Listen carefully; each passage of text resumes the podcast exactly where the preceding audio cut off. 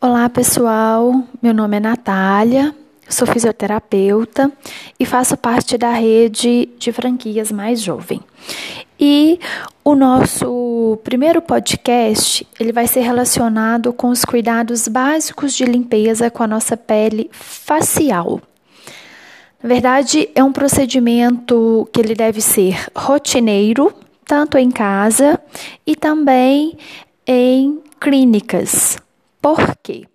A limpeza de pele ela é fundamental para a penetração de uma forma mais otimizada de qualquer cosmético que você venha utilizar na sua pele.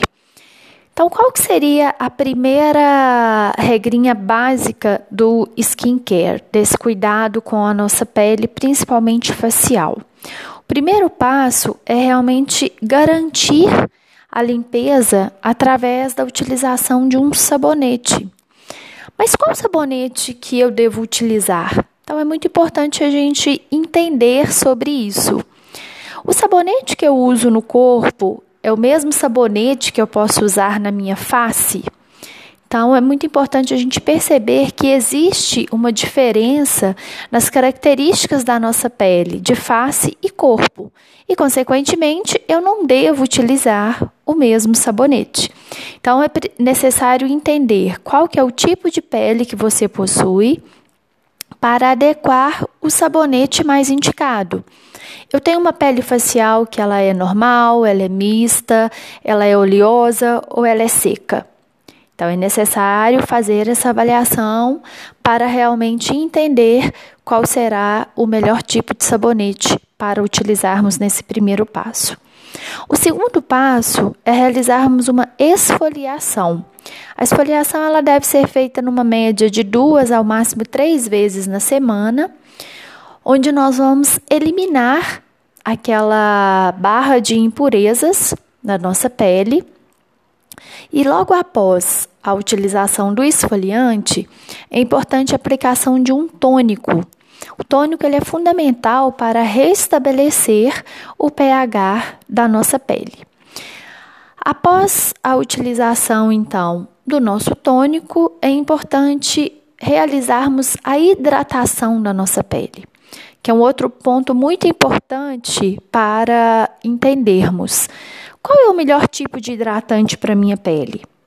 É necessário uma análise também de acordo com as características que ela apresenta, ou mista, ou oleosa, ou seca.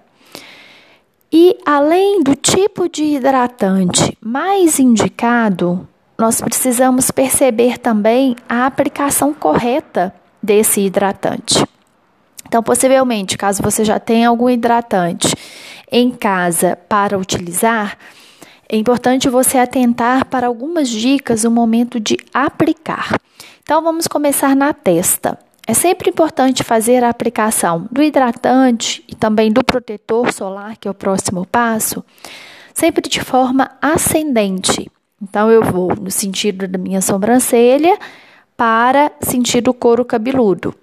Área dos olhos, vou fazer movimentos circulares e finalizo com o movimento ascendente no sentido de couro cabeludo. Próxima região de mento, mesmo raciocínio, movimentos ascendentes. Então é uma dica muito importante, porque a aplicação ela deve ser feita de forma correta para garantir aí realmente uma boa aplicação. E por último, nós vamos fazer a utilização do protetor solar, que ele é muito importante. Protetor solar ele deve ser usado diariamente, ele faz parte da nossa rotina e ele deve ser reaplicado uma média de 3 em 3 horas. E nós temos que avaliar também qual tipo de protetor que é mais indicado para a nossa pele.